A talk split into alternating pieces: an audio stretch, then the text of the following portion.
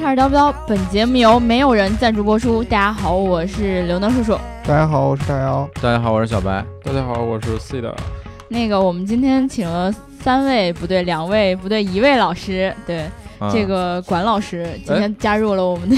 管老师，对，不太习惯这个称呼。对对，就是其实我们今天要聊一个就是很有意思的话题啊。当然，这个话题跟我们这个节目。中两位主播都有关系，为什么？哪两位？呃，一位是管老师，另外一位是姚老师。哦，对。然后我们先卖个关子，所以他的意思就是这样，你就别聊了，跟我没什么关系，我先走了。不，那我我不是也没关系，我不是也要走吗？对不对？但我因为。我他们两个是邀请来的嘉宾，然后只跟管老师有关系。没有，我刚才都没一个嘉宾。我刚才说，我刚才只说邀请一个嘉宾，我不敢说小白老师邀请来的嘉宾。感觉我这个热脸贴到了哪儿啊？小白老师是我们的常常常常驻主 播，对吧？我们先卖个关子，然后先来念一下上一期小伙伴的评论啊。这个浮生若梦他说：“我一直认为 STI 才是斯巴鲁性能车的代表啊，此款车型从1994年到现在已经传承了十代。”已经很牛逼了。特别寒心的是，很多人听说过 EVO，却不知道 STI 是什么。虽然 EVO 的街头街霸头衔很高，可是你们知不知道？World Rally Championship WRC 才是 STI 的主场啊！对，嗯，呃，对，我知道这个，因为什么呢？就是斯巴鲁，你想聊这个品牌，但是我们确实，我说实话，我自己不是特别喜欢拉力，你知道吗？嗯，对，我觉得这个你尼布拉花的，这个不够绅士。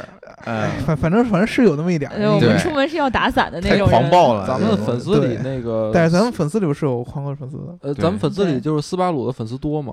我感觉还挺多的。如果说大家对斯巴鲁这个话题特别感兴趣的话，因为我认识一位媒体圈里面特别有名的老师，就是真的是真正的斯巴鲁迷，他有好几辆斯巴鲁。如果有机会的话，咱们下次可以把他请过来再聊一下。这个可以，这个可以，对，这样我就可以 踏踏实实的走了，不聊斯巴鲁这个话题。对，对，然后。完了之后，就是提到 STI，另外一个小伙伴也说他要三个石头。他说只是觉得功课没做，想的太散，斯巴鲁的精髓都没讲到。对于 STI 部门只字未提。而且我知道你们其实是想说易爆 STI，因为你们提到了 EVO，可是你们一直在念叨力师，比较明显的张冠李戴，感觉你们确实不懂装懂的样子。也就是可能一些特别小白的用户会感兴趣吧。特别小白的说，哎呀，你看我上期不在，就有人这样评论啊，多不合适。对，主要是我没在。对对对，主要是我们功课做的不够，对，然后也没有这个知识担当，嗯，对吧？向向大大家道歉。对对对对对，以后我们会尽可能的把功课做全面了。但是聊的时候也可能，如果忘了的话，大家在评论里面有特别想听到的点，可以在评论里面告诉我们。我们会在下一期，就像刚才这个小伙伴说的一样，就基本上会把这些没有聊到的都会补齐，对吧？然后另外还有一个小伙伴儿，嗯，他又是英文名，我就不念了啊。他说最近斯巴鲁充值有点狠呐，三刀也在说斯巴鲁。其实是这样的，就是我确实得拿出来解释一下这件事儿，因为我当时为什么要聊斯巴鲁，而且我把我们本来要聊的一期节目放在了后面。嗯，然后我说，呃，是是这样啊，我看到粉丝群里啊，有好多小伙伴都在那天突然就在说，哎，你们怎么不聊聊斯巴鲁呀？嗯，斯巴鲁可可有意思了。然后你看他那个车什么什么，我可喜欢那个车了，什么什么，好多人都在这么说。我就想说，那要不给你们一个惊喜，聊一聊一聊起，对呀，聊。就完了之后，我就刚聊完发上去之后，大家说：“哎呀，这个斯巴鲁最近大家怎么都在聊呀？为什么斯巴鲁充值这么明显啊？”中了人的套路，就是大家就为了想收你充值，然后刻意营造出一个我们想听斯巴鲁的一个假象。下次聊马自达，你们还 是我喜欢的内心粉丝吗？嗯，真是的，就不要套路我，好不好？被大家带了节奏。对对对对对，然后其实我们今天要聊的这个话题呢，是我们呃上上周就想过要聊的，是吗？对呀，是因为上周是你提出来的嘛，就是被被被这个斯巴鲁充值给带歪的，对吧？对对对对，你说我刘能拿了粉丝多少钱？大家就是在给了你钱以后，然后听了你节目，然后才会有这样的评论的，是吧？真是我觉得。特别对不起大家，就你看还没聊到你们心里的那个坎儿上，是吧？再加个钟，好吧。嗯对，然后呃，我们在聊之前，我还是要补充一下，听我们节目要记得点赞、打赏和评论，点赞、打赏和评论，点赞、打赏和评论。然后呢，就是如果你在我们听到我们这一期节目的时候，有任何想要跟我们一起分享的知识点，嗯或者觉得我们说的不全面的地方，记得一定要在评论里面告诉我们，然后我们才可以跟更多的小伙伴来分享你的观点，嗯对吧？对，然后我们其实我们今天要聊的这个话题，应该是近两年全民都在讨论的一个话题。嗯嗯呃，怎么说呢？其实我觉得更像是全民被洗脑的一个话题吧。嗯，对，呃，最简单？最简单来说，不不别二十四字一，边，对吧？还八荣八耻呢，是吧？对 正无穷。对，其实呃，我不知道大家就因为我们的听众小伙伴里有很多喜欢那个锤子的人，啊，这个手机的人锤粉啊就聊罗永浩呗。对对对，对啊，这期是聊罗永浩啊，呃，那你是不是要走？其实是呃，他在他在呃卖自己的这个手机品牌的时候啊，嗯一直提到一个观念，就是说现在的这些呃做产品的人，然后 SM，哎对呃，嗯就是做做做手机的人，嗯就除了呃乔老爷以以外，嗯其他的人嗯都缺少一个什么呢？嗯匠心，一个工匠的精神。嗯对不对？嗯其实后来就从这个之后吧，我们就发现，哎，越来越多的人都在强调这个工匠精神跟这个匠心的事儿。嗯突然一瞬间，我就觉得，对哦，我们自己感觉平时做事儿没有那种，就是我要干一件事儿，我就这件事儿我干到老，嗯没有。嗯我们基基本上就是，哎，我今天干了这个事儿，哦，不喜欢了，嗯我明天再换一件事儿。嗯对吧？当然，我们这一期是肯定是要跟汽车有关系的，嗯对吧？对刚才说了，我们有两个小伙伴儿嗯都跟这个话题特别强相关。两个小伙伴呢都买了一辆什么车呢？买了一辆又，不是买了一辆，又是日系品牌？哎，嗯对，嗯因为我们一直都知道这个日系品牌，它一般这种什么所谓的工匠精神啦、匠心啊，是品牌加持嘛。嗯对，特别是有一个车，它名字叫雷克萨斯。嗯嗯这关键是雷克萨斯这个新闻是这样的，就是他们他们当时一个品牌的总监嘛，嗯然后叫叫朱江，对吧？他嗯他离职了，然后去了另外一家公司，嗯然后当时大家都突然发现，哎，这个雷克萨斯以前没有强调过自己是什么工匠精神，不就是凌志嘛，对吧？我在在中国，他没有就是强调这个宣传时候没有强调这个匠心这个词儿，对，嗯对。但是呢，是这个珠江在曾经这个管雷克萨斯的时候，把这个匠心这个概念引入到了中国宣传当中，嗯对，把这个雷克萨斯一下在品质感提升了一个很高的一个层面，对吧？嗯，因为匠心这个词儿呢，呃，最近几年比较火嘛，嗯。没错，而且匠心这个词儿总给一种呃给人一种非常非常非常高品质的这么一个感觉。嗯。对，嗯。啊，就什么东西一沾上匠心两个词儿，呃，或者说工匠这两个字儿，那么质量上去嗯。对，啊，做工上去，那么整嗯个的这个逼格也相对相对来说就上去了一些，对吧？嗯啊，所以说这个确实，他把这个雷克萨斯加了这个匠心这两个这个形象之后呢，就是卖的比较成功，也确实，我跟管总会受这个相关的一些一一定的影响。哎，嗯讲嗯。讲道理，我真以为你要买马自达呢，没想到你买 哎了雷克萨没想到斯，你你知道吗？其实是这样的，嗯，我觉得正好我们这个到最后你背叛革命，浓眉大眼的叛变了革命，对我这么说，就是首先这嗯。个雷克萨斯这个车不是我买，是我们家里买。哎，没错，啊，就是因为呢，我父母可能觉得马自达这个品牌过于哎年轻，对嗯。对对对，然后确实是这样。我我爸马自达不对，对我爸说，哎呀，我我开这个车，马自达这个这个不合适啊，阿特兹这车显得太小孩儿对从品牌层面来讲，马自达和雷克萨斯就不是一个级别的。对，没错，对对雷克萨斯还是偏豪华一些，但是我想跟你们说的一件事儿，就是嗯，日本日系品牌有两个最凸显匠心的，一个是雷克萨斯，一个就是马自达，真的吗？对，真的是这样的。嗯最有马个性的马自达其实在二零一一年的时候就开始讲匠心的精神。嗯嗯啊、只不过他可能没有在国内去宣传，他在嗯整个的这个欧洲海外做的他的这个广告里面就讲过马自达的一个匠心。当时他的这个匠心应该是和他的整个的这个车的一个做工嗯和他的一个生产工艺是相结合的。嗯，呃，嗯它主要是突出他在生产线上的每一个工人的组装。然后设计，包括这个呃整个车身的这个油泥模型啊，这个打磨，嗯啊，这个程程度是跟日本的匠是同一种精神。哎，嗯。你说到这儿，我突然想起来，我前两天翻了一下这个雷克萨斯的官网，中国官网啊，嗯。嗯。然后我就发现，其实它突出的点跟你刚才所说的马自达突出的点是一样的。是啊，嗯对。是啊，就是造车工艺上的那个工匠精神。对对对，雷克萨斯讲这个匠呢，可能更多的就在国内，它会有一些很怎么说呢，很明显的一个表象嗯。啊，或者说是大家很直观的，比如说它的内饰做工啊。然后它的这个色彩做工，这个是雷克萨斯经常讲的，就是内饰上的一些缝线啊，缝线，这也是打动管总的。呃对，说实话啊，嗯。这个还真不是最终打动我买雷克萨斯的原因，嗯，这就是感觉好根本原因。实哦！我啊们今天，还真不是。而且嗯我们这期节目呢，还有更软的，对，我们这期节目我能比，你想象的更软，还要软。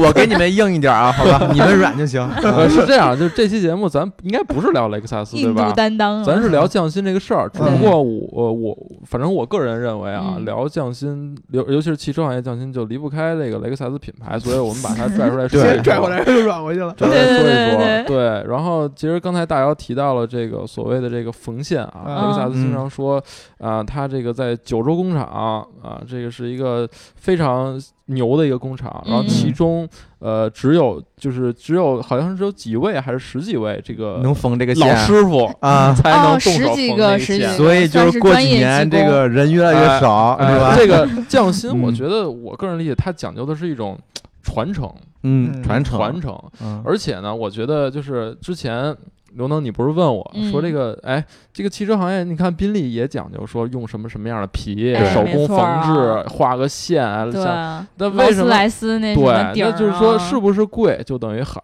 是不是贵就等于匠心？我觉得嗯。不是那么回事儿。嗯。我后来又想了一下，你看咱们聊这个这个这个法拉利，嗯。聊兰博基尼，聊保时捷这些跑车，那其实都是很精细的手工打打造的很多嗯东西。但我觉得它跟匠心的不一样，就在于，就是呃，当然这句话之之前珠江也提过，嗯，就是东方人的匠心跟西方人的匠心这个嗯概念是不一样的。嗯。哦，不一样的嗯。就是西方人他是围绕着整个工程师精神，嗯，他会把一个东西做的特别特别特别的实用。嗯。啊，就是所有东西都是这种流流水线的这种实用主义，嗯，但是在呃东方人眼里的匠心，我觉得是一种，就是有点像有点趋于艺术品的这种感觉，嗯。而且他是在很多，你看见他那表情了，他是在不是分分钟要你听撕你。我听我，我先说我的观点啊，就是他是在很多看不见的地方，嗯，看不见的地方下功夫。这这句话怎么说啊？就是人目所不及之处，欲要用心。这太软了啊！法拉利，我是公关稿背熟了，对不对？法拉利我也看不见。不是不是，你你仔细想想，他其实，在很多你你根本就其实可以不在意的地方，他就给你较真儿。嗯我觉得嗯这个是匠心啊。嗯，啊你要说咱一会儿聊，可以聊很多故事哎，没错，啊。对，那这个其实说白了，雷克萨斯吧，呃，匠心嗯。这个文化，王总说这个传承是我非常认同的，它是一个日本独有的一套东西。我不认同的就是珠江把这个概念给偷换了，嗯。嗯。西方和东方，东方嗯只有日本有匠心，嗯嗯。其他的国家没有。那你这么一说，我我觉得我我真的我十三亿人不高兴，我不我服我我我给你往后讲啊，就是嗯我匠心，我说的是一种文化，我只说了起源。我这个人是很很很很讲起源的，很很讲起源，就是任何的一个东西，只有在它的起源的地方，它才可以说是真正的，往后那都是变种，嗯，对吧？这就相当于我们那会儿聊豪华车那个。对啊你先讲，具体我们对可以，具体以后往后再，讲对。我们先不，我们先不着急撕对，你我还还是说车上，就是车上面其实一些这些日系的品牌嗯啊，它是可以去说匠心的，因为匠匠心这种这种文化吧，或者说这种传承的东西，来自于这种理念是来自于日本的。嗯，啊，那么具体的可能在中国，现在它作为一个市场营销的手段没错，嗯啊和一个宣传的手段，它会有一些具象的体现。比如说我们刚才说的一些做工，包括雷克萨呃雷克萨斯还要讲，就是对待自己的消呃消费者、自己自己的客户，哎也要有一种匠心的精神，对对把对，服务做到位，嗯把这些什么后续的这个保养什么都做到位，让凌大家觉得省心。接你，对嗯，但是这些，包括我们现在国内去讲的各种各样的企业，包括我们还写到了政府的这个宣传报告里边，嗯，说要大家这个全民有这个工作时候有这种哎匠心、工匠的精神。他呢，更多的是把这个匠心给做了一个扩大化。感觉更像是一个广泛的意义上的匠心吧，啊，对，就是一个大众嗯。都要去敬业。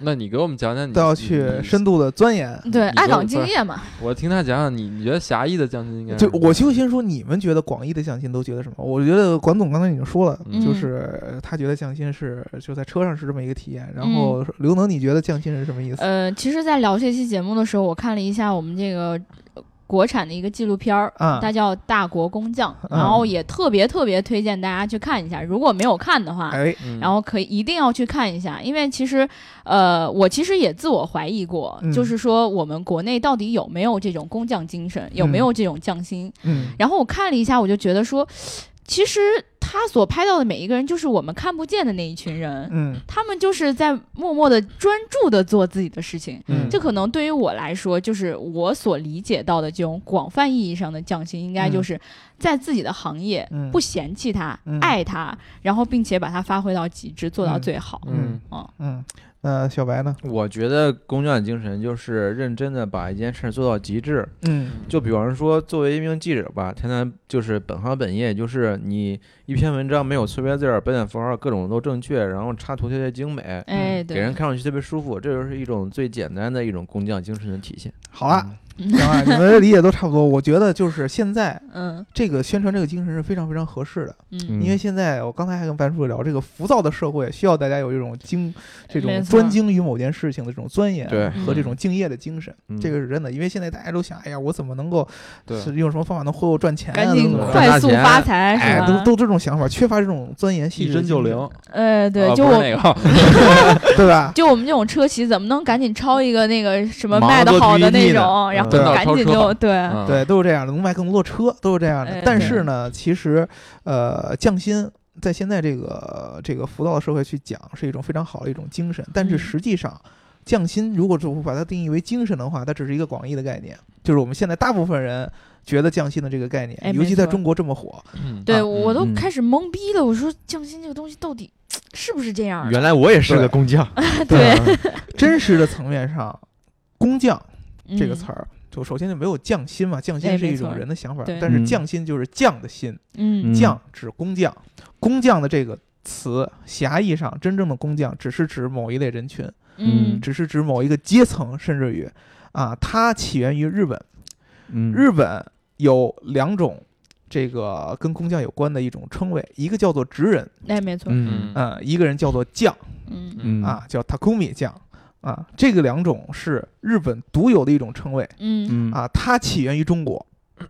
这个最早的这种工匠的这种匠的这种分类起源于中国，没错，就但是我们知道泥泥匠、瓦匠啊对对对木匠对，跟大家讲一下，就是为什么职扒皮酱，还花生酱呢，还草莓酱呢，不由得给你们点个赞番，茄酱，好吧？嗯 酱子啊，对，呃，打酱油是吧？嗯啊，为什么日本才是真正狭义的这个工匠的这个起源？啊，为什么呢？对，因为工匠其实有很多的翻译词，英语里边这个职人叫做嗯 craftsman，就是哎，对对手艺人。对对对，在我们中国叫手手艺人人，对，手艺人做到一定程度，或者嗯说到达一定境界，嗯可以变成匠。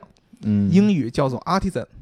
哦，日本艺术家，感觉有点艺术的感觉了。哎，老罗之前说的，他的品牌名叫 S M Artisan，哦，对吧？？叫 Smartisan 啊，这这为什么叫 S M 我就不知道了，不知。道。对，就不知道了。他就是说呢，就是要有这种匠人的这种精神。嗯匠人是职人的一个终极的形态，就是你嗯职人做到一定程程度以后，在日本可以称作为匠人。嗯，对，那么，为什么只有日本有这样匠人的精神？要嗯跟他这个国家整个的一个历史的传承是有关系的，嗯阶就是层嘛，阶层是有关系的啊。刘能说这是有阶层是有关系的。我们中国大家学历史，古时候我们分这个三六九等，对，嗯，很明显的一个东西就是中国人讲士农工商。对，这个很熟悉的，对，士农工商这几个级别大家都很熟悉，嗯在中国古代嗯会分士农工商。士是什么意思？士在中国更多就是当官的，嗯，嗯士大夫，哎，士大夫。嗯对，呃，工，呃，农就是大家的老百姓，农民，种地的，种地的。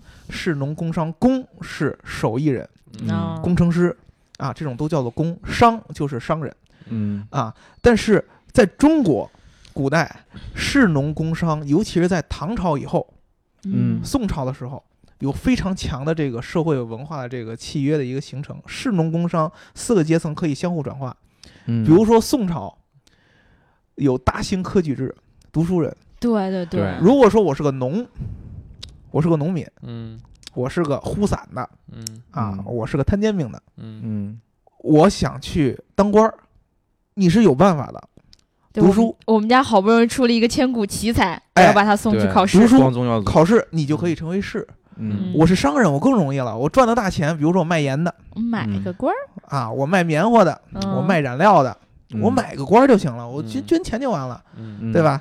这个是直接相对来说都是可以转换的。但是在嗯日本，日本大家都知道，日本古代是学咱们中国的哎，对对啊。这个日本有一个叫唐化时期，对吧？嗯就是学咱们中国的唐朝。他学的中国唐朝，他同样也有士农工商，嗯但是他学中国有最两个重要的制度，他从中国是没有学到的。就是不能买官卖官儿。啊，不是，不会我们这么变通是吗？对。怪不得大清亡了，对，有两个制度他是没有学到的，嗯。一个制度是好制度，嗯。一个制度是不好的制度。嗯。啊好制度是啥？不好的制度，先说不好，他没有学到中国的不好的制度是这个宦官制，就是日本没有太监啊哦，啊，这就是挺好的呀。是这个就是说，就是中国的不好的制度他没有学嘛，嗯，就宦官制度你不好的制度说哪个好嘛还是不好？对啊，然后他有一个中国的好的制度他没有学，就是科举制，嗯嗯，就是我们中国的这个知识改变命运这一点儿他没哎学到。对他没有学到，就是嗯这个中国这套非常完善的这个等级的划分和转换的体制，嗯他没有学到，嗯他只学到了一个划分的体制。嗯，在日本也有士农工商，嗯，但是士农工商一辈子是不可能转化的，就是阶级比较固化，嗯，是世袭的。世袭的，哦，就是我爸爸是农民，我必须从他手里接过那个篱笆哎，然后就接着继续我爸爸种地。是农民，我家一辈子呃，说白了，你也不会有其他想法，呀祖干别的孙八代的全都是农民。我还不能想，你我也都想，对我你想到也想了这事儿，对，你就不会有这个想法。中国有这样的东西，非常非常非常非常好，就是永远不会有这种阶层的矛盾。对，我要对秉烛夜读，对吧？好好老百姓是学习。有，哎，对，有一个终极的一个安慰的，就是经常我们中国有一个特别特别明显的，我家里边人辛辛苦苦的，比如说我是一个这个工人出身，哎，对，嗯我工人苦了一辈子，嗯虽然说我工作很努力，但是我将来抚养了我儿子长大，我一定是读书去，嗯，对对别像你爸爸接着干工人，嗯对这是一个非常明显的，这可不是说改革开放以后有的东西。对对对，我中国自古以来就是这样的，我家里边苦，我是种地的，对，我就全村人我就要供这孩子科举、读书、嗯做官凿壁偷光，哎啊，将来光宗耀祖，我们家就可以当地主，对吧？对这这这个是中国人的想法，日本是不一样的。嗯日本在真正的呃德川幕府文明治维新之前，所有士农工商不可以任有任何的任任何的转换。嗯我爸是呼散的，嗯，我还是个呼散我也是的呼散的，我儿子也是呼散的，我孙子也还是呼散的。所以嗯就是说我打断一下啊，所以就是说，你觉得就是中国这个制度其实比日本那个要健全是吗？对呀、所以说其实工匠这个东西，并不是说啊，我们中国没有，哎你还觉得中国怎么怎么着？这是因为我们制度更先进，所以才没有产生这么一个所谓的工匠这么一个东西。但是我我如果你聊到这儿了，我就顺着嗯你聊，我是觉得我更赞成日本的这种方式。就是阶层固化对为什么呢？因为因为是这样，就是说这个社会是一定会分制度的，一定会分等级的，嗯一定是有，无论你有没有上升通道都会有。嗯嗯，但如果说你中国人就是因为中国人有了这种想法，就是呃所有的，比如说他刚才说了四个阶层，嗯嗯互相是可以转化的。我农民可以到呃一到二、二到三、三到四都可以来回来去的。但是如果说社会发展到一定阶阶段，比如说。嗯比如说，现在嗯可能农民的地位可能就稍稍的偏下一点儿，嗯那么所有的农民都会想着往上走，嗯你明白吗？就这个这样就会其实造成了很多的矛这个盾，其实你有一个，而且而且这也是根本，就是为什么中国人现在非常的这个急功近利，他不嗯。能踏踏实实做自己的事儿，就是因为他觉得我都要去当官儿两，个概念。对，嗯。第一个是等级的世袭，还有一个是职能的世袭。你嗯刚才说的是等级世袭，嗯，对，就是士农工商嗯。士最高，嗯。农然后工商这个等级世袭嗯。是不合理的。嗯，嗯，但是呃，不是这你觉得是合理的是吗？我不是，我觉得就是他觉得阶层的转换是不合理的，但是因为职能的会产生转换合不合理？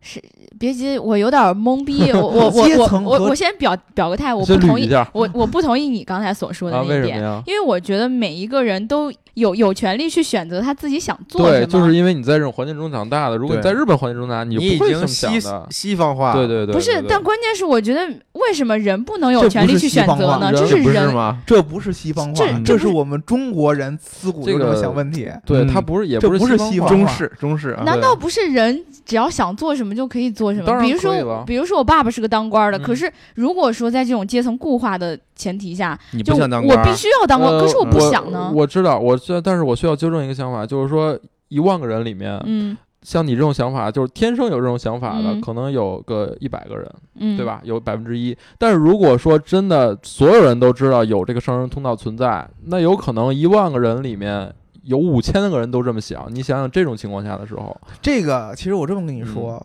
嗯真正的到最后的一个想要是各个阶层有融合稳定，是一定要打破的。到日本自嗯己，他最后明治维新让日本强大起来，也是他把这个东西打破了。嗯，嗯，对吧？日本有之所以有强大的今天，也是因为把它打破了。但是你要真的去日本看，嗯，日本就是一个西方和它本土文化的一个非常好的一个融合。融合，嗯嗯，对它的工匠精神，说实话，日本是在逐渐消亡的。狭义的工匠精神在日本是逐渐消亡的，嗯，而且讲道理消消亡的非常非常的快。日本现在是宅男文化，我我觉得还有一点，我觉得还有一点，为什么人要往上蹦跶呢？就是嗯因为我们天生的把这些所有的工作分成了三六九等。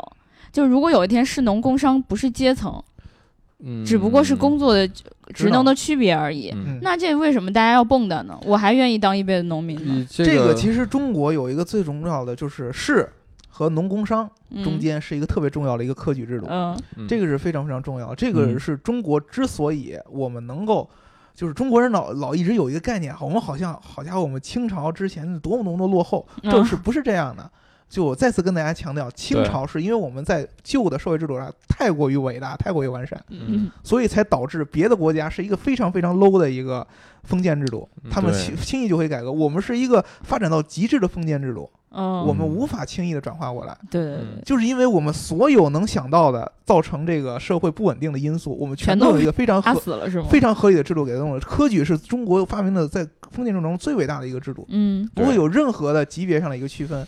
日本，大家尤其是我们的男听众，嗯这个玩这个战国类的游戏都会知道，织田信长、嗯，嗯武田信玄嗯，啊，什么伊达正宗、德川家康，这好像不是我硬盘里的名字，这这在日本都叫做大名。嗯。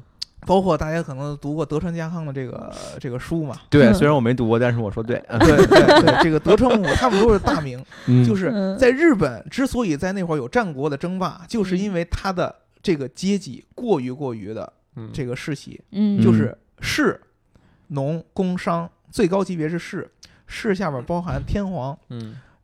天皇下边有将军，将军就是嗯。德川家康后来做的那种哦。啊，将军下边有大名，嗯。大名下面是武士，嗯。哦。武士下面又分级别，对，啊，武士最高的叫做这个这个这叫什么来着？呃，旗本最高级别，然后最低是足轻，所有的这些啊。级别全都是世袭的。不是，我觉得 你把话题带到这儿，怪你，不是是不是别觉得，你让他说，你你把这个讲完了，你才能知道你才能懂你就别觉得来来来，下一步就是快刀向心，嗯，快快进，快快进，快进，你让他讲，让他讲，嗯。我同意让他说完。又或者你们能讲出说更更好听的不，你说，对吧？我要听你说。就是所有的这些武士、嗯。士农工商下边各分的小等级也都是世袭的。嗯。嗯你这辈子是族青，族青就是武士里边的最低级别，你只能带个斗笠，拿着个竹枪上上战场，永远嗯不能骑马，不能穿铠。哦你这辈子是族青，你永远不可能成为将军。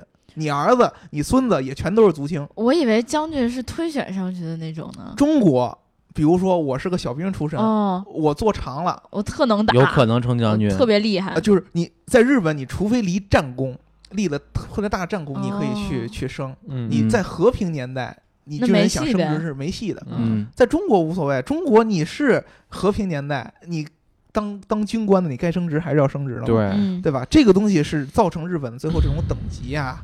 啊，裂开以后，大家互相争啊，这个这个最明显的一个东西。嗯到工这块就非常简单了、嗯，啊，工就是手艺人，对，对，终于说到这儿了，好，手艺人，我爸爸是手艺人，我也是手艺人，嗯嗯这让大家有一个东西就是我没有杂念。嗯，嗯就干活呗，我这辈子我生下来我就知道，我下我们家全都是手艺人，就得呼优嗯呼优质产，我又得呼，嗯，哎，等于说就是，比如说都是手艺人啊。嗯。你说我要特别，我爸爸是个忽油纸伞的，嗯。我看到那边那个做瓦罐的那个人特别牛逼，嗯，我还不能跟他学。呃，这种有可能有相应的一点转化，但是哦你相对来说，你的这个阶层是，或者说你的职能是不能变的。就反正我就是手艺人。你是手艺人，你一辈子都是手艺人。因为你的思想那时候已经僵化了。对，嗯所以说手艺人有一个最重要的一个想法，由于这种职能不能转化的想法，他心无杂念，他有一个想法就是我只能追求我所做的这点东西的，最高境界。嗯我没得可无欲，没有其他可求。嗯，比如说我我我我想去当官儿，嗯你没这个没这个想法啊，我想去经商，你也没这个想法。我是一个手艺人，日本你知道工，他是手艺人，他的品牌，他做的产品的品牌以他所在的地方为名。嗯我是什么什么地方呼伞的，我这个伞就叫什么什么伞。嗯哦，其实就跟那个瑞士做表一样嘛。嗯哎，对嗯，就是这种感觉。那么我家世世代代的，以我的产品为我的品牌，嗯以我的产品为我的名声。嗯我这个人的目标也只有这个产品。那么我每一代人二百多年德川幕府和平年年代往前都是这样的。嗯嗯，我往下传下来的东西，所有的人都在想：哎呦，我怎么能在这产品上？我这一辈子就在想，我这产品上 怎么能比我爸爸再再再再改进一点儿。再好一点儿？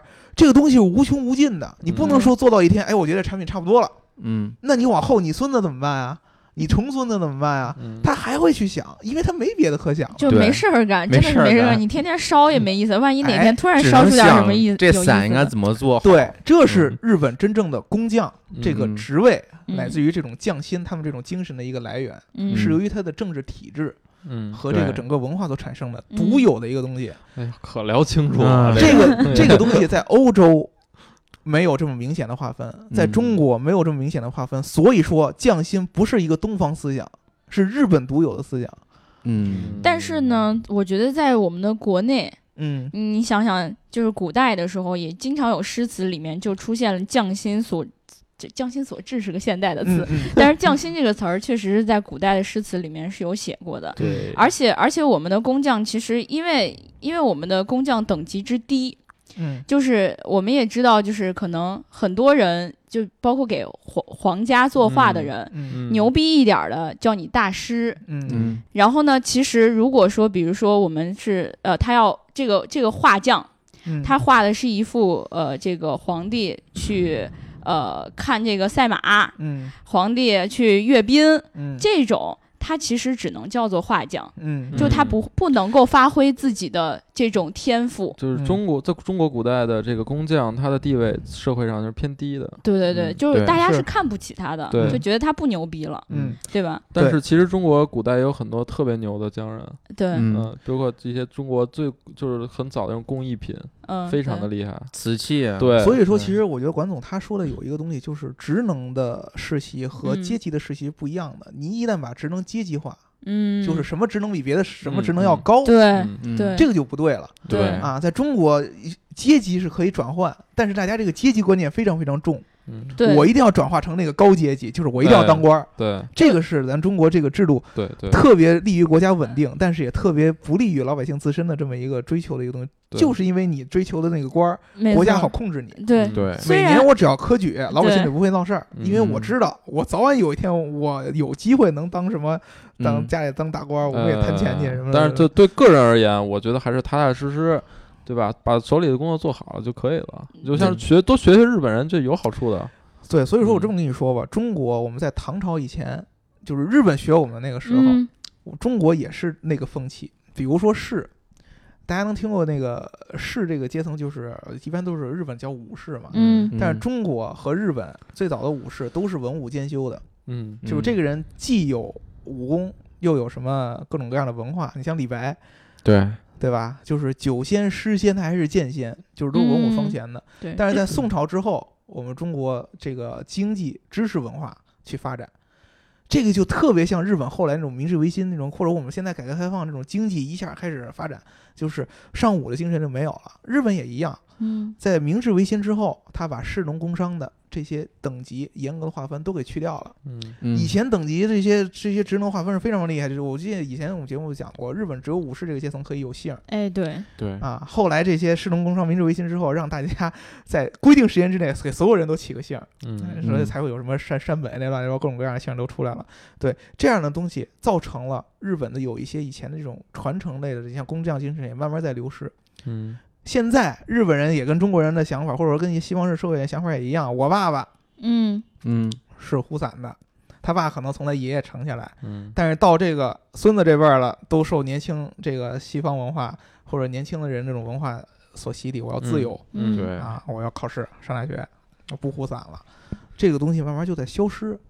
所以说，真正的侠义的这种工匠、这种职能、这种精神，只有在古代的时候，士农工商这个东西还是一个定性分析呃定性的这个职能嗯。划分的时候，日本才有。嗯。现在日本只能说我还有一些遗留，嗯。嗯。有些人在继承了这个工匠精神，再接着往下走。比如说，嗯当时马自达那个片儿里我就在说，就是说现在不是世袭了，但是我们在工作上有这样的传承。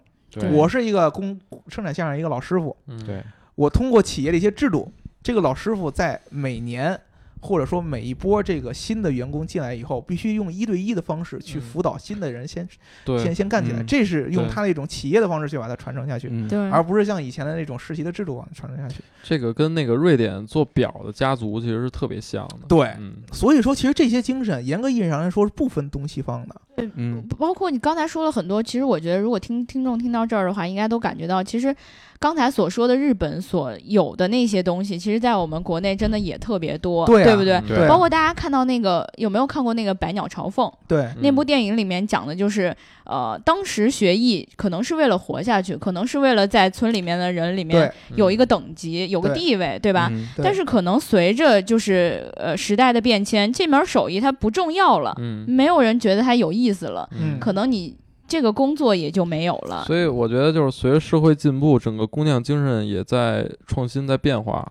对，其实我觉得今天要提到很重要的一点，就是在现在这个工业化的时时代里面，嗯，其实工匠精神对于很多人来说很难去很难去再挖出来了，因为我们看到很多纪录片儿，包括今天下午我们说到那个日本的那个工匠达人，嗯，然后我们中国的这个什么大国工匠，对它里面所讲到的很多传统的手艺人，嗯。他接下来是没有工作的呀，是啊，对吧？嗯。虽然我们所强调的这种匠心嗯。是从他们身上挖掘出来的，嗯。嗯。但是慢慢的他们不需要这门手艺了，他们接下来需要去找别的活儿来干的时候，对。这个东西到底还会不会存在？对这个事儿，其实是这么一个感觉，你知道嗯吧？就是因为现在的这个过于开放的，或也不能说过于开放，就是经济发展必然趋势嘛。对，嗯开放的市场经济，让工和商无法有一个明显的一个区分。哎，对，嗯，对。这个特别明显的，就是在日本那个古时候，工和商是可以明显区分开的。嗯，商人倒卖的就是我们其实说白了有点像咱们现在做呃国际贸易的，快快消嗯品嘛，有些东西。什么我卖纸。啊，对对对对啊，卖木头，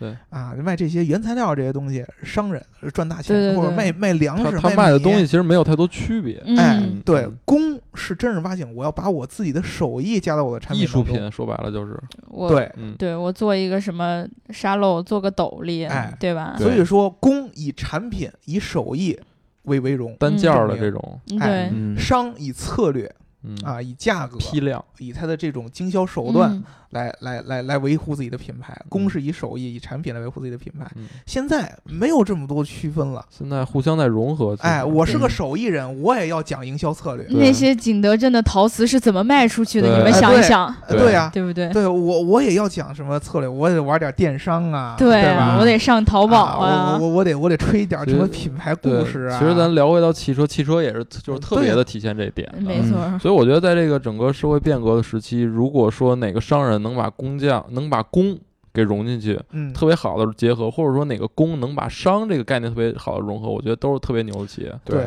嗯，所以说我其实我我现在跟大家讲的就是汽车品牌，我们之前聊过很多，比如说宾利，嗯。比如说那个之前来聊劳斯莱斯当中，它很多的这种手艺人的这些传承。嗯。我们当时说这种内饰的木材啊，没错。儿，啊，这皮子啊，包括那个我画线的星光灯那个。啊那些，嗯。对。对，这些都是可以说是侠义的工匠精神对。嗯啊。嗯。但是就是很有可能这帮东西往下越传承越困难，嗯，对没错，因为嗯现在大家讲都是那种广义的匠心，对，嗯对这个，其实你去想一想，你过于讲广义的匠心，其实很有可能会更激化你社会的浮躁，因为匠心会被一个这种浮躁的气氛作为它的营销手段。所以这就是我说的，就是你无论怎么怎么装逼，怎么吹牛，怎么说概念，其实对人来说不会有太多太多的影响，还是最终影响他的。我不知道咱俩是不是统一啊？哎我觉得最终影响他的还是这个社会整个阶层，就最根本的东西。对，嗯制度和阶层在的。其实你你仔细想一想，工工匠精神应该是只有真正的手艺人才好意思拿出来说的。嗯，如果说我就是个商人嗯啊，我是个做市场营销的，嗯你天天去出去出去鼓吹工匠精神，乱七八糟的什么的，对于真正的用户来说，可能是买账了，但是它其实并不是我们真正想倡导的嗯，这种敬业专注的精神。一生只做一件事儿，对啊，嗯就是你嗯一生只做一件事儿，而且你必须得是心无杂念的去做这一件事儿。这就有点难了。对，你对不是被迫的去做一件事儿，你一我就没辈子的想过。寿 司是吧？对咱，们所以说其实你有的时候工匠要宣传一些呃可择业的什么乱七八糟，这个嗯这个是是是严格上所有一点变化就。我的听众朋友，大家也可以想想，反正我身边儿嗯，没有这种人了，已经就一辈子只就就想干这一件事儿，我就要把它干好。是现在对已经没有。因为嗯大家都想着发财赚钱啊，嗯，没有人会说呃，我就一辈子就这样就可以了。他可能也不是说要发财，他得为生计呀、对呀，对呀对呀，对吧对呀。嗯就像当初最开始大家可能都知道那个日本寿司之神小野二郎，嗯，他其实是退伍之后没事儿干了，他没嗯活儿干，活不下去了，嗯他才去寿司店当的学徒。。对，嗯而且他如果说一旦他不去当这个学徒了，你说他还能干什么呢？他得活下去啊。对，然后他就会越来越发现，我就依赖着这个行当，我得活下去了，对。嗯。所以就会越做越好，越做越好。对，嗯所以说你现在这种情况下，你去日本看，现在满大街都是寿司之神嗯啊，隔三差五的这个街区，哎，这家寿司之神，那个街区那家寿司之神，都会说说当自己寿呃司之神。对，其实哎呀，你说日料，它可能给人感觉是很精致，但是大家如果说对吃有兴趣，可以研究一下哪个国家都有很精致的美食。没没错嗯没错儿，对，而且我觉得有一一个特别有意思的点，就是人家提到为什么说就这种呃日本呐、然后英国啊这种小小，就地理环境可能嗯稍微要小一点，岛岛国国对吧？就小还得国土面积小，嗯，然后像大像的不能叫岛，大大岛，大陆，然后那个美国也是个岛国。对，中国也是岛国，然后然后像包括包括香港这样的地方，总是会传出来有食神呐、嗯然后做饭做的特别好的呀，特别牛逼的呀，一下嗯。就是米其林几星啊。嗯。对吧？这种。其实是因为因为国土面积很小，嗯就大家其实口耳相传，就觉得哦，真的哦，好好吃哦。嗯然后隔三差五，大家就会去尝一下，哦，太厉害了，真的太牛逼了。但是你想，在中国这么大的地方，你居然在说吃的时候带入了英国，我自愧不如。炸鱼薯条你们的炸鱼薯条是吗？这英国好像没什么冰淇淋，土豆，不不以吃出名。各种我土豆这个我就不装逼了，装不了。不是英国真有，英国在伦敦有一个那个做分子料理的一个一个一个一般啊，英国人做这个当地做做饭做嗯菜啊，这个厨艺特别牛逼的，嗯都是做其他菜，做嗯，意嗯意大利菜。是啊是啊本本本土对对本土没有菜系英国。对啊。嗯但是你看，就是到了我们国内之后，你就会觉得 这家也好吃，那家也好吃，那家做的也很牛逼呀、嗯，然后一在一个地方很有名的，可能到了另另外一个城市就不不有名了，很难说推选出来一个特别特别有名、做饭最好吃的人，对？吧？而且我们的菜系又多，很难选出一个哎这个菜最好吃，对吧？嗯这个寿司之神很难，嗯对吧？对，嗯所以说，其实我现在我们现在就是不管是做产品，你说嗯像现在好多日本企业，尤其是我觉得最早马自达提那个特别特别厉害，就是它其实是把工匠这个心态去引入到它整个企业当中生产的那一部分。嗯，，对，它是其实是把这个生产和它整个的营销是区分开了嗯对啊。他讲的时候是我生产的时候，我的这个这个生产线上的工人对，组装打磨的时候，我要有之前这个日本工这个阶层的工匠的精神。嗯，对，嗯，那个是一种你工作状态的一种体现，就是我在干活的时候，我心无旁骛。对对对对，其实雷克萨斯也一样嘛，所以我刚才就想说，一开始说这个，因为珠江引入这个概念怎么样？但其实我们再往前推，嗯从雷克萨斯这品牌一开始，包括你说马自达，嗯一开始的时候，它早就是这么干活的了，其实是已经嗯多少年了，但是讲讲道理，我突然想到一件事情，就是主撇开我们国内的车厂来嗯不说啊，嗯，就是能发展到现在这一步的很有名的这些车厂，有哪一个生产线上的工人不是认认真真、心无旁骛的在工作的？英国不是，不是，我觉得是这样，嗯工作归工作，嗯每个人，你包括雷克萨斯厂的，他每个人啊，他的嗯这个职责其实都是那点儿。对啊，但是我就举个例子，嗯比如说雷克萨斯，他比如说你到最后检查车漆的时候，嗯他那个工人会会戴着手套，然后用人眼、嗯就自己去看。嗯嗯有很多车企它就是工业化生产，它直接拿仪器一测。其实据我了解啊，国内的一些合资企业也是有很多中国工人能做到这一点的，直接用眼可以看到，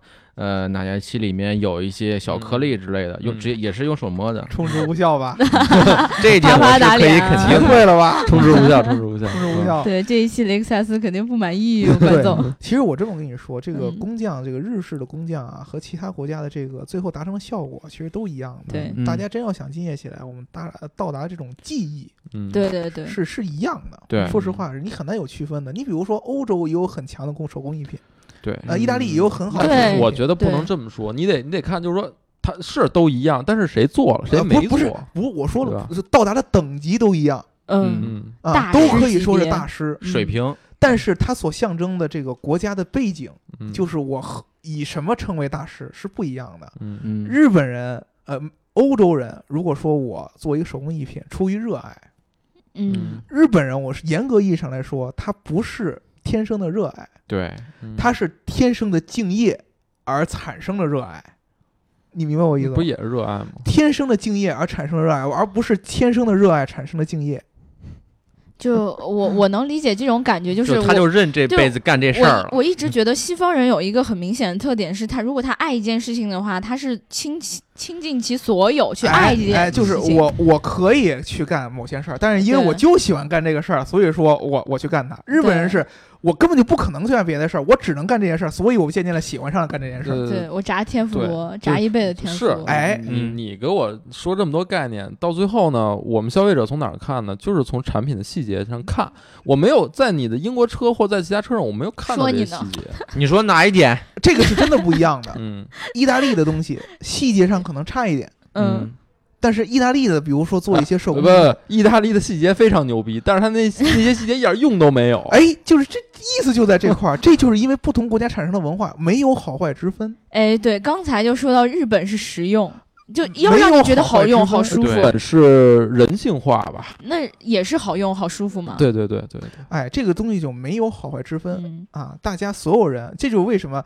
诶不要把一个工匠变成一个自己国家独有的东西，就是说呃我我我们中国讲了以后，就日本，我我刚才说的这种狭义的工匠精神是在嗯日本起源的，但是不是说我们中国就没有工匠，没错。或者说不能讲工匠，我只是告诉你工匠这个概念是什么意思。嗯我们中国人有各种各种各样别的表达方式，嗯对，对，因为你这个严严严格强行把日本的这个词儿搬过来以后，你会觉得其实有时候很奇怪，嗯，你把它赋予了过多的标签儿了。嗯啊，让大家就是概念就模糊不清，导致大家还去比，经常会有人比说什么意大利的什么手工艺品，或者说中国的手工艺品和日本比哪个好，这个没法比不在一个维度上，就是各有所好，审美对对。对，都是大师，只不过风格不一样而已，嗯对吧？对就这个意思。但咱聊车嘛，就聊说车也一本身嘛样嘛，对吧？我聊车，其实我刚才想表达就是这个工匠，在狭义的工匠是日本人带起来的，但是如果现在大家从广义的工匠上来讲的话，嗯很多，很多很多。对我们中国人如果说好好造车，你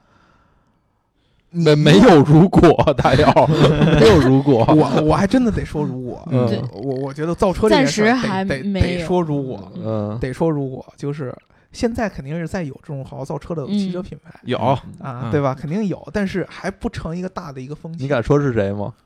小白，认真做车的车架，对吧？哎呀呀，呃，已经有产品的，说会说，对呃，吉利算吧，对，吉利，吉利。最新的几款。其实你要说什么叫好好造车呢？嗯其实每一家车企都想把车做好，吸引更多的消费者。没对错，是只不过是有的更吸引人，有的不太吸引人而已。你又在膈应了某个品牌，我感觉是吧？就感觉说的很委婉。啊，说的某一个合资品牌不太不太卖得出去，不不不不不，啊也不是。嗯是吧？其实我觉得这个，呃，大家如果真的想以匠人之心去约束自己的工作，嗯。而不是以去匠呃工匠这种东西去选产品，嗯。嗯。你还是去学侠义的匠人之心，嗯，嗯，学这种状态对，嗯。啊。那么你比如说。我们不会像日本人那样要求自己嘛？日本那样其实有点病态的社会，那个有点有有点自残了，对，有点累有点有点自虐，对自己太狠了，是吧？就是就是我们中国人自始至终就是自古往下，我们就是活活灵活现的。对对对，我听说我听说他们会把自己的那个就是园林砍掉，然后啊重新把树修得很整齐，嗯然后还有那种什么青苔啊什么都是精心打理过出来的那种造型。就是因为它过于心无杂念，对不像咱们就是哎呀，这个长得真好看，让它留在那儿吧。哎，所以日本人压力都很大，每年自杀率都很哎高对对。对对嗯对，咱中国呢，如果说你要想讲工匠精神，嗯首先找到一个你真正热爱的东西，嗯，然后你在做这件热爱的事情的时候，不要去产生别的杂念对对，啊，这个是特别重要。比如说，你说你热爱工作。你真正工作的时候，你不要去想那些乱七八糟的。哎呀，我干着活呢，我想想，哎呦，回家是不是吃个面，对吧？对对对我想这种是真正的工匠的一种心态。对。对，而且像是就是这种寿司之神小野二郎这种人，啊他不是说因为我要成为寿司之神，所以我要好好捏哎寿司，嗯对，不是这样，而是我要捏好寿司，后来成为了寿司之神。后来别人说他成为了寿司之神，对对对对从来都不是说嗯我要成为一个这样的人，所以我才这么做，而是我真的是要这么做，然后被别人称之为这样的人，嗯对吧？而且你一定是尽量要从事的东西是跟这个功有关的。对，那这很狭义了。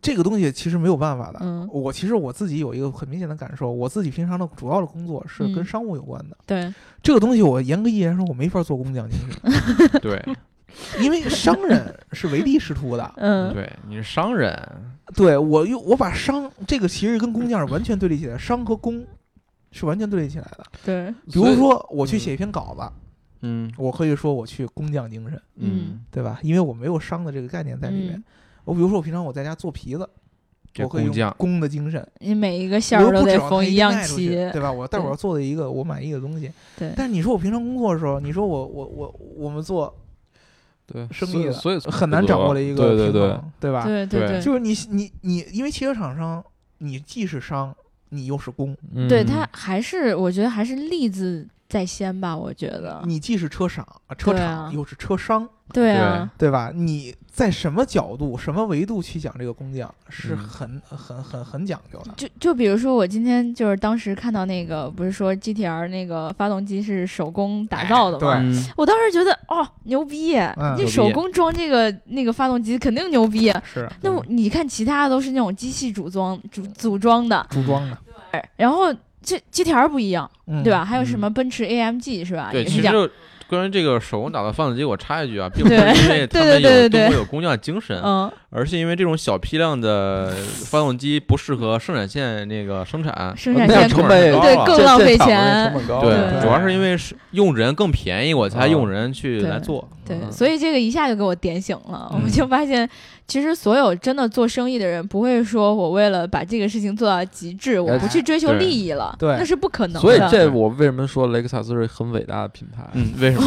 他他可不是卖小众车的，嗯他可是走量的。嗯嗯，他在走量的同时，他能为了这个品质而牺牲这个量，而牺牲他出货的这个量或者速度吧。我觉得真真是挺牛逼的，真的。但是他把这个东西嗯讲成营销，不，你甭管它营不营销，我们从产品角度来看，嗯是这你你你你拿同同样价格的车来，啊，这倒是，对吧？这倒是。你比一比，就是说白了，就是雷克萨斯这个东西吧，它讲营销是一方面，但是嗯它产品呢，说实话，它也算是，呃，有一定品质上确实是有有这个不同的，对嗯对，或者有优势的，对哦吧？，是是是有这么一个东西。原来是这呃样。造车呢，这么个事儿吧，呃，就是我们刚才说的，车厂嗯不会去因为损利益的情况下而去过于的追求工匠。对，嗯，所以雷克萨斯还没有损利益，不是他，我哎觉得这这是肯定的，你就 不用辩解。现在的企业，汽车工业是在明治维新之后才诞生的，嗯嗯对吧？所有的企业就是你在最早生产产品的时候，它既是一个工程师，又是一个企业家。嗯。啊，都是有一个多面的，就是呃你当你做一个企业家的时候，或者做一个商人的时候，你的思考一定是特别特别多元化的。对对。你要想各种各样的风险，各种各样的可能性，你无嗯法说做到特别特别的专注。就比如说刘能之前讲的老罗哎对。罗永，浩，嗯。其实你能看得出来，这个人在刚开始去讲情怀、去说工匠精神的时候，他真的是有一点那个意思的，嗯。就是他有点像我们之前宣扬的，就是我出于对手机的热爱，对，我想去做我印象我想象中最好的东西，嗯我去做它。至于这个东西卖的怎么样，销量怎么样，我我一开始并不太关心啊，我我亏钱了我不管，后来呢？就妥协了吗？嗯我觉得这个是一个是一个这个进阶的过程，是啊嗯，是商人进阶从工匠变成企业家了吧？对，然后他然后再变成一个有工匠精神的企业家，有工匠精神的企业家本身就是一个，就是如果从狭义的角度来说，本来就是一个自我矛盾的对儿。这个悖论工和，商是不能统一他是他就是因为他工和他商是不能统一的，就是因为他矛盾，他如果真的能做到这一点，然后就是非常伟大的，啊，嗯，广义上包括苹果，嗯。广义上说你就得分的特别特别明显。对，嗯。那你说说，先有工呢，还是先有商呢？嗯，是它确实是一个先有鸡先有蛋的问题，对我应该先用工匠精神去做好产品，我再去想别的方法去卖这个产品。对，啊。如果说你把它过于的这个平衡性给打破的话，就会本末倒置，就其实就变成咱们现在浮躁的社会了。大家就嗯。我用工匠精神去做营销行不行？嗯可以啊，工匠精神就是拿拿来做营销的，我觉得现在。呃对对吧？不只是工匠精神拿来做营销，还可以有营销人说我是工匠精神在工作，嗯。对我 我多么认真的在营销，我在多么认真在骗你们钱，对啊，对吧？嗯？对我产品是个臭狗屎，然后我卖出去特别特别特别好，我是工匠精神不是，啊。所以说我这不安利，所以说我这儿啊，想提醒大家，就是不要被这些营销手段给蒙蔽，尤其是自己买东西，还是踏踏实实对比一下，，对对你知道哪个真的是在细节上下功夫了，哪个对，千万不能说因为看到广告里面说了，就是我们是匠心雷克萨斯是工匠精神大家自己去店里比一比雷克萨斯车，尤其是 车漆，尤其是车漆。我的天哪，这期哎呀我听不下去了，我天啊！其实车漆啊，然后大家再把那个雷克萨斯那个车的玻璃升降几次，个钱分一分吧，嗯管总。升降几次，我这么跟你说就都明白了。实话实说，确实做工比比其他要要强一些，从从比起来要要 就同级别是吗同级别要好，尤其是就是你真正的去。呃，其实马自达也是嘛，它有嗯很多的这个发动机的一些技术啊，嗯那种较真儿的劲儿，很有嗯工匠工匠那种感觉，嗯，知道吧？啊，就是我们以后真正的做事儿，去想狭义的工匠，嗯，对吧？不要嗯。去被广义的工匠所冲昏了头脑。对。对对对啊。对对，还是要做一个认认真真、踏踏实实的人，对。对吧？对，在工作里面就不要想那么多花里胡哨的东西，踏踏实实买车，特别真的特别特别推荐大家去看一下那个大国工匠，对。对。因为就是那个日本的那个工匠达人是一集大概只讲一一位工匠，对吧？嗯，然后大国工匠一集讲三位，嗯然后嗯。不同领域的、嗯。干着基本类似的，要么就是都危险，因为中国人多嘛，对对对对对，嗯。要么就是都危险，要么就是都很精致的那种活儿。不。一样，我们日本那种都是，这日本的工匠都是那种小众的，对嗯。其实地地道的日本工匠知名度都不高。哎，对，比如说我原来做那个皮具之前，知道一些日本的一些工匠，嗯以前我不去挖那个坑，根本就不知道有这么个嗯人。就是日本当地还有那种做皮的那种工作室什么的，以及包括他一些呼伞的、嗯做饭盒的，对吧？做什么屏风的这些都嗯没人知道。中国不一样，我们一包装就得是大国的，对对对吧？大国工匠，劳动劳动模范，对，真真的，我觉得应该算是劳模哎，对真的是还有三八红旗手，对，真的真的是非常非常厉害，反正我是服了，就是日本叫工匠，咱中国叫劳模。